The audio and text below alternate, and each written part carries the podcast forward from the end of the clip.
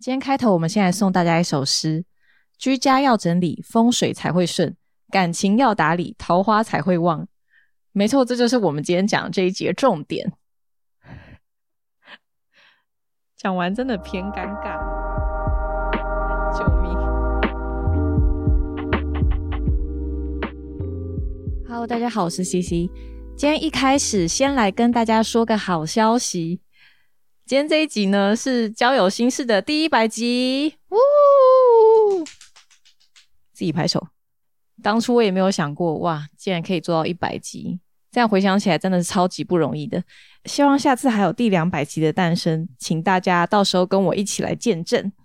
好，那如果有看 IG 的朋友呢，可能会知道我在过年的时候就是有确诊新冠，所以这两个月算是一直在调理身体当中。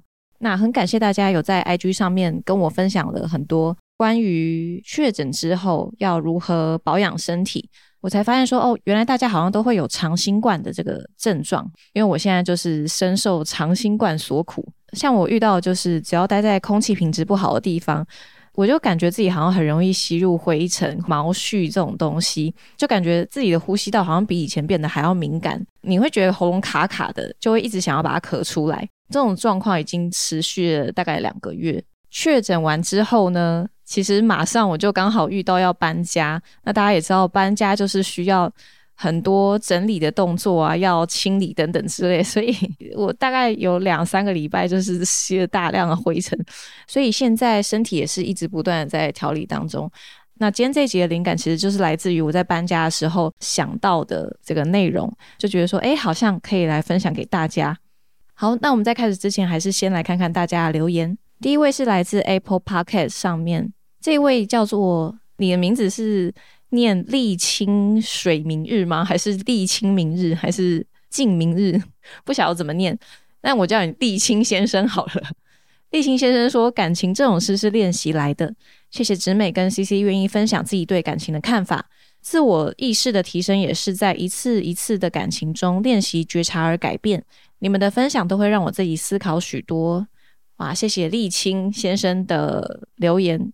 我们也是希望能够以自身的经验，以自己这种一点点小小的力量，和大家一起来讨论，一起来思考，怎么样可以让感情变得越来越好。好，再来下一位是来信投稿，这位叫做 Alice。Alice 说：“想知道你节目里的音乐是什么呢？觉得好好听哦。”好，节目的音乐我自己真的是非常喜欢。那我是请我的一位朋友，他叫做 Howard，Howe 尔是一位钢琴老师。那他的音乐都是蛮，嗯，我觉得是蛮有层次，然后蛮 chill 的。在他的 IG 里面，其实可以听到很多他的作品。他的 IG 账号我来念一下哦，是 H O W E R 五二五二 H O W E R 五二五二。大家也可以在交友心事的 IG 上面找到他的连接。好。那接下来下一位是来自 First Story 的留言，这一位叫做 Charles，是这样念吗？Charles，OK，他说很意外，我自己身为男生，在与暧昧对象上的展示面相上，与 CC 基本上是完全不同的方向。CC 说到，哦，这应该是上一节的内容。CC 说到，假装自己是蔡依林这件事情不好，反而我自己在感情上的体悟是。有魅力的男生都要假装自己是詹姆士·庞德。当我们想到詹姆士·庞德，我们就会想到他的绅士风度、他的男子气概、他的果断抉择跟聪颖，这些都是值得效仿的部分。我觉得或许我想的跟 C C 不一样的差别在，你当然很难想着詹姆士·庞德就能够真的变成詹姆士·庞德，但是这其实是一个自我催眠的内化过程。当你一直在假装自己的行为。这个行为本身就会影响你自己。当你催眠你是跟詹姆士·庞德一样优秀的人，那么渐渐的你就会模仿这些优秀的行为，并且把这个行为内化变成自己的行为。那么终究你是在学习如何当一个优秀的人。届时就算你不是他，你也是跟他一样优秀的人。念完这一整段会有点觉得自己好像在绕口令。哇，非常感谢 Charles 这么认真的留言。毕竟，因为他是跟我有不同的想法，但他非常理性、理性认真的说出他的看法。我认为 Charles 他想讲的应该是说，我们在英文有一句话叫做 fake it till you make it，假装他，直到你真的成为他。就像是没有自信，那你就假装有自信，直到你真正拥有自信。啊，我觉得他说的非常棒，我也不否认。但在吸引基本功这一集里面，我认为好像跟我讲的第三点学习是比较符合的。那那个时候我讲到假装自己是蔡依林这句话，好像应该是放在第一点自信里面。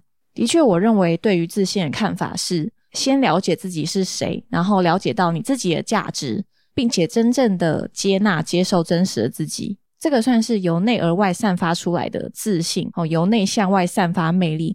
那我觉得学习效仿他人的魅力，然后内化变成自己的魅力，这个比较像是由外向内学习而来的东西。我觉得我们两个人的想法都没有问题哈，只是讲的东西好像有一点不太一样，一个是由外向内，一个是由内向外。那当然，如果两个都相辅相成，可以一起做的话，一定会更好。那关于吸引，大家还有什么样的看法呢？也非常欢迎大家在底下留言，或者是来信跟我们分享。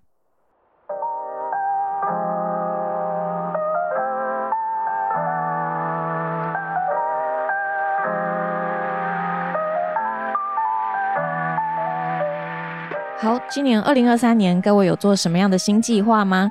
我们常常在年初的时候呢，会进行可能像新目标啊、新改变或者是新习惯养成等等。那我觉得有些事情很适合每年初回头来做检视，然后为新的一年做一些调整变动。那像我的话，就是我基本上每一年都会至少做一次大整理跟断舍离。我就想到说，哎。那既然这样，我何不来做一集有关情感关系的整理术呢？没错，所以就有了这一集的诞生。那这期我会分享感情面临到什么样的状况，就可以回头来检视一下，看看是不是需要做一些什么样的调整。我相信很多事情呢，都是需要整理，人生才会顺。那感情也是一样，也需要打理好自身和对方的关系，才会拥有顺利的感情，甚至是好桃花、好姻缘。所以以下我准备了三点，算是我自己比较有感触的情感关系的整理。好，那我们直接进行到第一点。第一点，这个我觉得算是现任男友带给我的观念吧，而且这个是我们真的实际做过，现在也都还一直在进行当中。我们认为真的是很棒，会让感情越来越好的一个准则，那就是情感关系中出现嫌隙或是误会的话，要立刻修补。最近搬了新家，换到一个新环境，你就会有那一种哇，好想要好好重新打理一番的那种心情。那最近我也是顺便研究了一下风水，在风水学里面就有讲到一个观念：如果家中有什么东西坏了、破掉了，都要赶快进行修理，或是一些小的东西，可能是灯泡不会亮啦、电池没电啦，就要赶快去换。这种东西它可能看似比较无伤大雅，你就觉得说，哎，小事嘛，可能可以拖个一天两天。可是长久下来，电器没电，你就是没有办法使用；灯泡闪到不会亮了，那我们走路就是很容易撞到嘛。所以它就是一个短期无伤大雅，但长期会累积产生出更大的问题。那感情也是一样，有一点小问题出现，能够越早处理越好。说到这里，我就要来爆一个男朋友的料，就是那个在赖贴图上，不是常常都会出现爱心。就他可能一个赞或者是抱抱什么，反正他旁边就是都会出现爱心啊。然后有一次我就看到，哎，男朋友好像在跟别人的 LINE 对话里面出现这种爱心的贴图，然后他也传给不止一个人。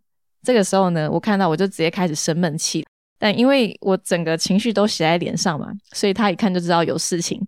最后就是一直在逼问我的情况下，我才非常生气的说。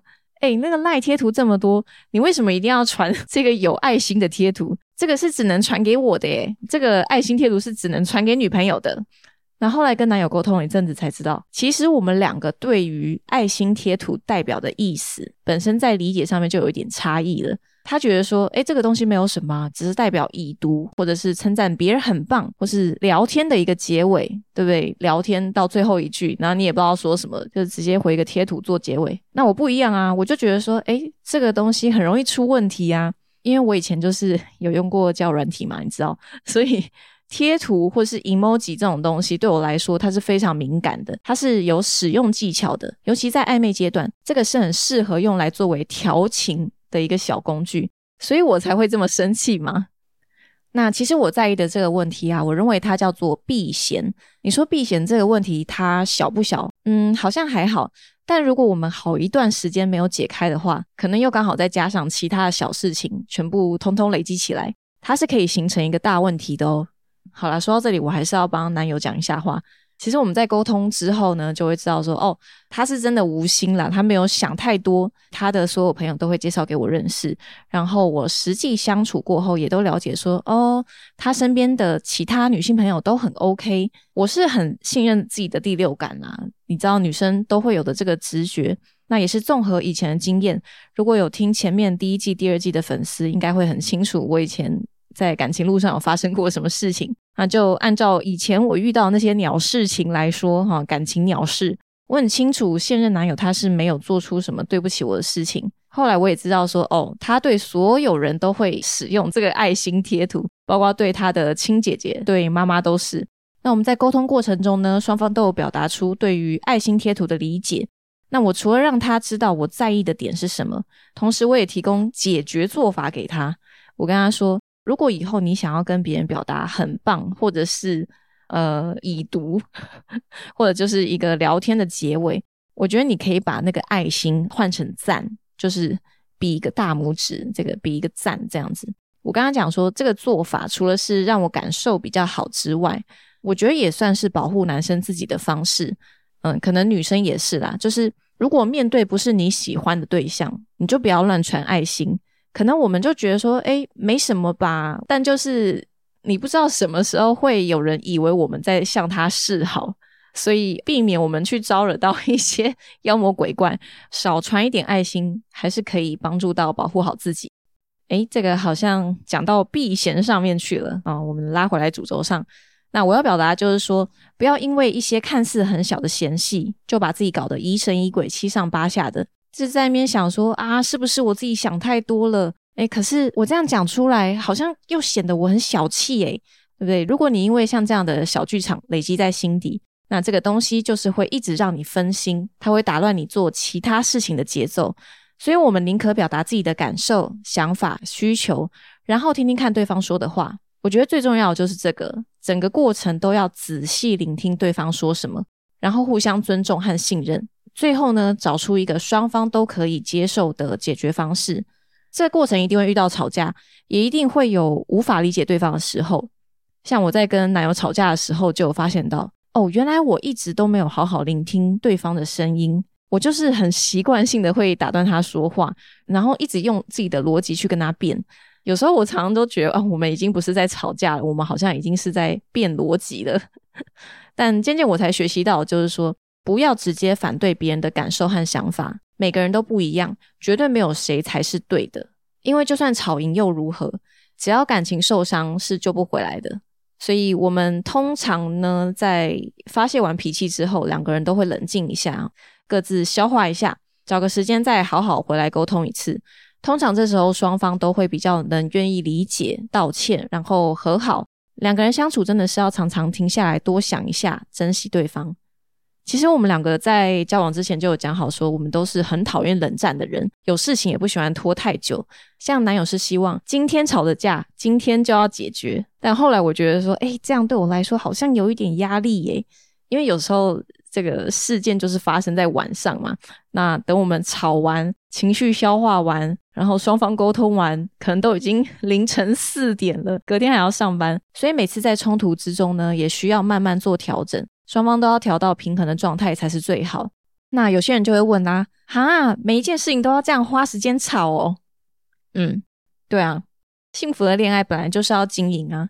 这个小事你可能可以不理会它一次，但你遇到第二次就会渐渐开始习惯，习惯了第二次、第三次、第四次越来越多，累积到最后，当你想要开始跟对方沟通的时候，你早就不知道要从哪里开始讲起了，因为好多地方都有问题。在这个时候提出来，其实对方也会觉得你很奇怪啊！你怎么以前都不讲，然后现在突然一直炮轰我这样子？所以避免走到像这样的处境，我们发现很多事情都是由处理小问题开始，千万别因为这些小小的问题影响到两人之间的关系。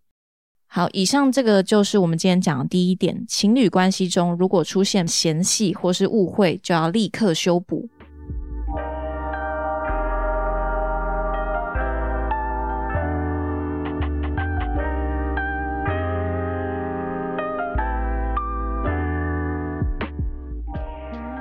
好，第二点，如果两个人面临到假性亲密关系，请试着开始整理。假性亲密关系是什么意思呢？好，在这边就想到一个故事。我认识一个女生朋友，有一次呢，我们就是大家都玩到很晚了，半夜。那我知道这个女生她是有男朋友的，于是我就问她说：“哎，现在都已经凌晨一点了，你没有回去，男朋友都不会担心吗？”然后她就说：“不会啊，反正他也不知道我出来。”诶，这个时候你们不觉得有点怪怪的吗？就是那种警铃响起，于是她就开始跟我聊起来了。她说：“其实。”男朋友根本不关心她去哪里，他们之间很少有交流。就算他可能在外面工作受到欺负了，男朋友也不太会听她讲话，然后也没有安慰或是关心。他们就是那一种交往很久，但是听起来诶，怎么有一点不太熟的那种感觉。那我还有另外一位男生朋友，他和女朋友是同居在一起生活的，两个人明明应该是蛮彼此了解的关系，但是他总感觉不知道为什么两个人之间就是隔着一道墙。吃饭的时候呢，各自划各自的手机，每天就是讲那几句重复的话，什么吃了没啊？你要去哪啊？你几点回来之类，就是听起来好像比较浅一点的交流。那我在跟这两个人聊天的时候，我都有问过他们一个问题，那就是遇到这样的事情，那为什么你不分手？他们给我回答不外乎是太忙。没有时间，要不然就是说他们也没吵架啊，也没有真的发生什么很重大的事情，所以好像也不需要分手，好像也不需要分手，感觉就是好像他们心里也不太确定这样。那在我问出为什么不分手这句话的同时，其实也引发了我思考，就是为什么我会下意识的问出这样子的问题呢？难道情侣或是婚姻关系之间一定要是什么样的状态才可以吗？那我就在不断的搜索跟思考之后，发现那是因为我相信爱情除了爱恋之外，两个人是需要有相同频率的交流，是可以能够相互理解和给予回应的。美国耶鲁大学心理学系的教授 Robert Stenberg 曾经在一九八六年发表过一个理论，叫做爱情三角理论。他把爱情比喻成一个三角形，三角形的三端分别是由亲密、激情、承诺这三大元素构成。根据是否满足这三点当中，又分为七种爱的类型。假如说亲密、激情、承诺这三点都满足的话呢，就叫做完美式爱情。完美式爱情，拜托，天底下真的有完美式的爱情吗？嗯，其实说真的，我也不太相信，因为爱情是流动性的，它是一直在变动的。因此，有的人选择不相信爱情，有的人选择单身爱自己，也有的人宁可。有一个人陪在身边，那他也不愿意一个人。这就像是我们刚刚听到这两位朋友的故事一样。其实像他们这样非常平淡的情侣关系呢，就叫做假性亲密。假性亲密指的是两个人虽然在名义上是情侣关系或是婚姻关系，表面上他们看起来很甜蜜的样子，但私底下只有他们自己知道。两个人没有激情，无法分享内心情感，甚至无法知道对方内心真正到底在想什么。你们有过这样的感受吗？尽管两个人同住在一个屋檐下，一起吃饭、睡觉，在 IG 上面放闪，什么事情都可以做，当然也什么事都做过了，但内心就是无比的空洞。哇，这个时候好想插播一首蔡健雅的《无底洞》。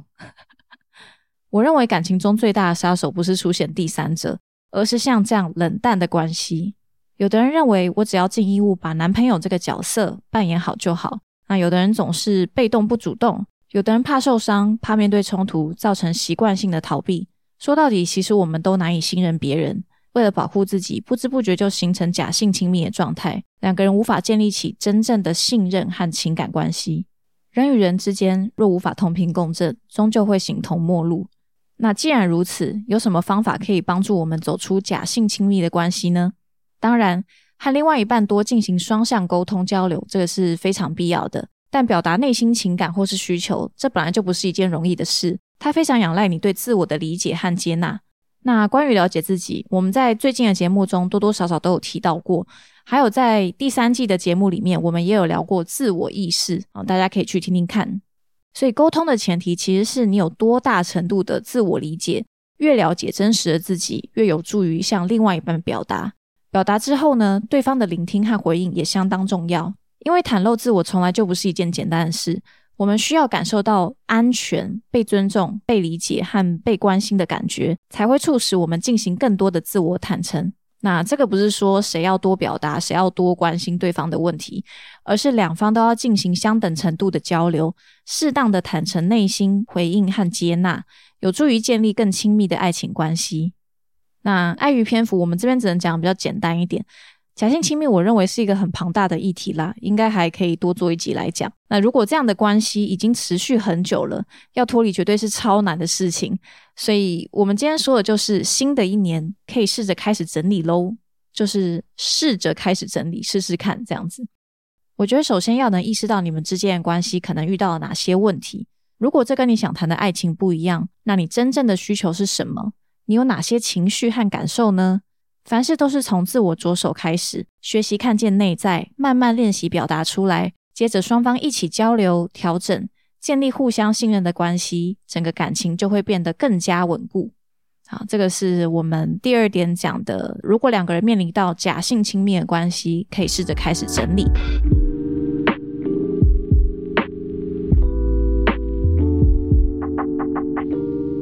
的，到第三点。哎，想要先问问大家，你们有没有遇过一种朋友，就是他在分手之后会超伤心、超难过，然后可能就是找你喝酒啊，边喝边跟你抱怨啊、诉苦。那你当然也有安慰过他，也有劝过他，然后给他建议。但是这位朋友呢，他就是不做任何改变，他就是执意要陷在这种超级难过的回圈里面，然后他又继续跑来找你诉苦，但他还是一样不做任何改变，就是这样一直重复这个循环。你们有过这样的感受吗？有没有让你瞬间想起了谁的脸呢？好了，我们在抒发的同时，哈，还是在意一下朋友的感受啦。那第三点我要讲的就是让自己痛苦的关系，请果断舍弃。好，这个完全是献给各位正深陷在爱情地狱的你。这个是本集三个重点当中，我觉得最要狠下心来断绝整理的。不管你是当了别人的备胎，或是正在经历家暴，还是你想分手想好久了，但始终都无法说出口，像这样拖了好一段时间的痛苦关系呢，就借由新的一年多为自己着想一点吧。那说到这里，我想要先来讲一下断舍离。断舍离这三个字呢，最常听到的就是清理居住或是办公空间。透过清理的方式梳理自己的需求，可以更扩大你的舒适环境之外，在无形之中呢，也让停滞的能量渐渐开始流动。其实我在每一年都有做物品断舍离的习惯。想当初一开始是进入社会当新鲜人的时候，那时候就是把以前用不到的旧课本、旧参考书全部都拿去回收，全部都拿去丢掉。丢课本这件事情真的是觉得超开心、超爽的。但后来就习惯开始每一年清理衣柜里面的衣服，还有整理过鞋柜、包包、过期的化妆品、保养品等等。我觉得我应该可以说是一个，我不能说是断舍离达人啊，但是应该可以说是非常喜欢断舍离的人。那一开始其实我单纯只是在做一个丢弃的动作，慢慢就在这样的过程当中呢，你会看到有哪些东西超喜欢，然后你会一直买。但也有哪些东西，就是你可能买来放个十年，也根本不会用它。当初可能只是因为它漂亮啊，或者是看到别人买了，你就跟着买。诶，我讲这些，应该很多人都有共鸣吧？有没有？总之，断舍离就是在这样不断的淘汰清理过程当中，逐渐越来越了解自己在生活上的习惯和需求。它也某种程度上会帮助你做到净化内心、疗愈自己。重点是，当你真正舍弃掉了，你就会觉得说：天哪，太爽了吧！不过断舍离是需要练习的啦，就是可以先慢慢从一些小东西开始啊，到后来呢，其实我也会开始整理在社群上面发了我的账号，帮助自己过滤资讯。还有过一阵子，其实也会整理好友名单。好友名单大家会整理吗？就是可能有那种一面之缘呐，或是你早就忘记他是谁的朋友，你们已经很多年没有任何交集，搞不好未来就是很大几率，你知道你们也不会再遇到的那种人。所以我们可以看到，断舍离它不仅限于实质的空间，它也适用在人际关系上，以及我们今天要讲的重点——情感关系上。其实处在痛苦情感关系中的人呢，可能比你想象的还要多很多。明显的例子就是像我们刚刚有讲到备胎，或是受到家暴。哦，题外话声明一下，我们这边是绝对不赞成暴力的。如果有受到任何身体上面的侵犯，举凡暴力、性侵、性骚扰，请立刻拨打一一三，或者是向身旁人求助。那我们刚刚讲到痛苦的关系，可能还有像是你可能是小三的角色，或者是你正在晕船当中。还有那种剪不断理还乱的分手情侣，有没有很勾勾底的这种关系？或是必须要时常忍受另外一半的言语、精神上的折磨？这些情况，大家应该多少都可以感觉到一些痛苦吧？除非你会觉得越痛越爽，那我真的是没有话讲。每一段爱情肯定都会有快乐，也有难过的时候。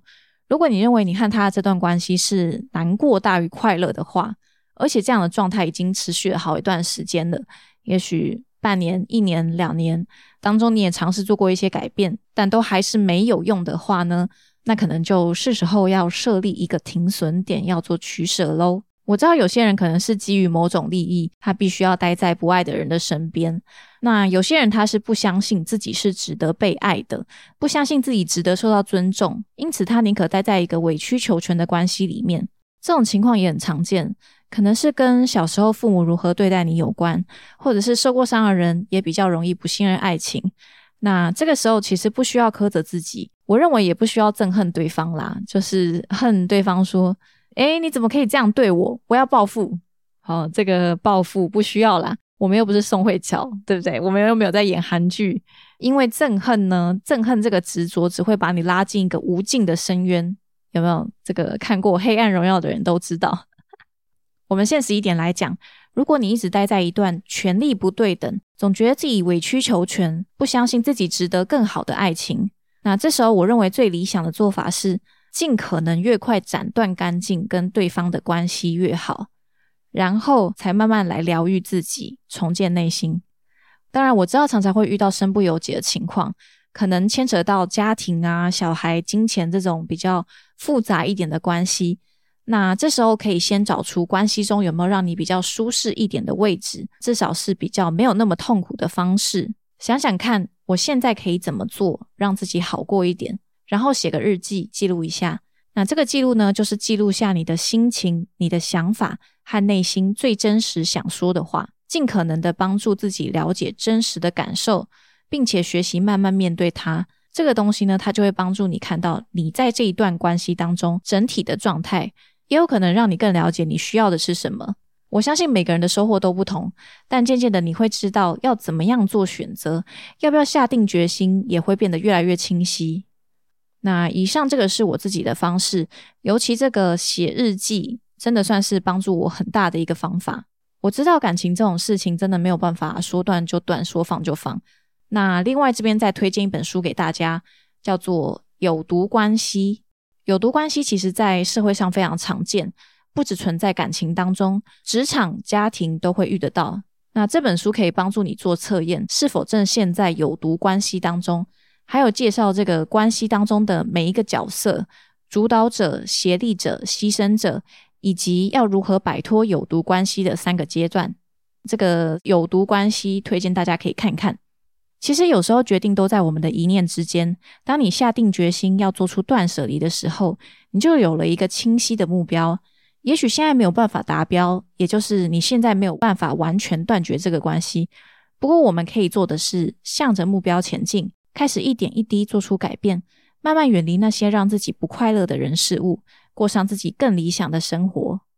年复一年，时间其实过得很快。想想你在爱情里面是想要如何被对待呢？好，那我们现在是三月嘛，过完冬天，准备要迎接春暖花开的季节。这个春暖花开呢，就会让人立刻联想到桃花。那想要好桃花的朋友，不妨趁着这个美好春天，勇敢为自己做出决定吧。哦，by the way，我刚刚前面有讲到备胎啊、工具人这种案例，嗯，真心劝大家还是不要养鱼啦，就是尽量不要存有养备胎的这种想法，或者是有一点。站着茅坑不拉屎的心态，其实把不喜欢或不适合的对象留在身边，就等于是把烂桃花留在身边。哦，烂桃花绝对是阻挡正桃花的一件事情。那如果你想要顺利开出好桃花，那就勇敢舍弃不适合的对象吧。高品质的爱情可遇不可求，经营起来更是不容易。关键是你们想要拥有什么样的爱情呢？修补两人之间的裂痕，尝试梳理假性亲密，舍弃痛苦的关系，这个就是我们今天讲的三个重点。感情是毫无逻辑的，持续在变动的。我们都不是完人，都需要在不断的反省、理解、尝试、修正的过程当中，才能找到最佳的状态。以上这些，大概除了婚姻吧，都是我自己有经历过，也有实际做过的，才拿出来和大家分享。借由新的一年，大家可以跟我一起思考看看，做些不同的小尝试。我们不求做到完美，但希望每个人都有追寻幸福的勇气。那就祝福各位感情顺利，满面春风喽！好，终于结束了。今天真的讲了很多我自己觉得很棒的点，嗯，而且讲到就是声音都已经有一点沙哑状态了。因为我太久没有出现了，所以我就觉得说，哎，应该要多给大家一些内容。不过如果讲太长，大家好像又听不下去，所以很多细节还是分成以后的集数再来跟大家细讲。啊，非常感谢大家听到这里。如果你觉得本集内容不错，请帮我到 Apple Podcast 点五星好评，多给我一些支持和鼓励，我会做出更多更棒的内容。那最后提醒大家，来信投稿功能开启喽，欢迎多多和我交流你的想法或是故事。有希望我讲什么主题的，也可以来信许愿哦。好，感谢各位的收听，我是 CC，那我们下集再见喽，拜拜。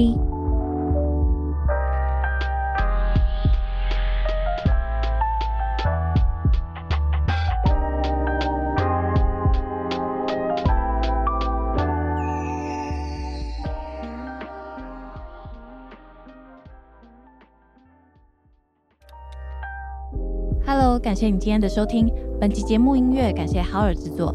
节目开放匿名投稿，快来和我分享你的故事哦。如果喜欢今天的内容，欢迎 Apple Podcast 留下五星评论，或是小小的赞助，支持我们做出更好的内容。好啦，我是 CC，祝你有个美好的一天。我们下次再聊，拜拜。